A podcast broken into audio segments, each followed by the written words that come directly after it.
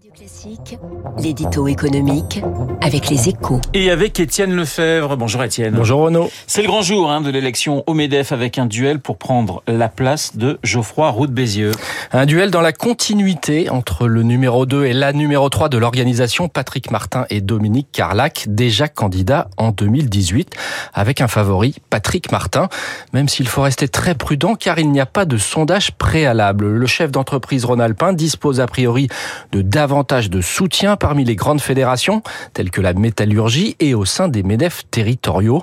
D'un profil plus classique, il donne la priorité à la croissance et revendique un MEDEF offensif, quand Dominique Carlac joue la carte de la modernité. Ce qui est sûr, c'est que quel que soit le vainqueur, il ou elle devra affronter des vents contraires. Bien sûr, Geoffroy Roux de Bézieux a traversé bien des tempêtes, telles que le confinement de l'économie, mais il a bénéficié du quoi qu'il en coûte et de la politique pro-entreprise d'Emmanuel Macron.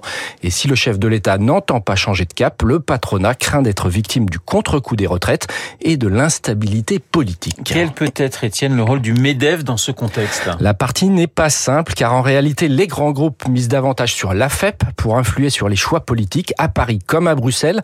L'Association française des entreprises privées le fait d'ailleurs de manière aussi discrète qu'efficace.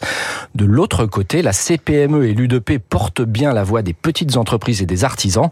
Le MEDEF reste incontournable néanmoins dans le dialogue social avec les syndicats et le gouvernement et c'est d'ailleurs à mettre à l'actif de Geoffroy Roux de Bézieux.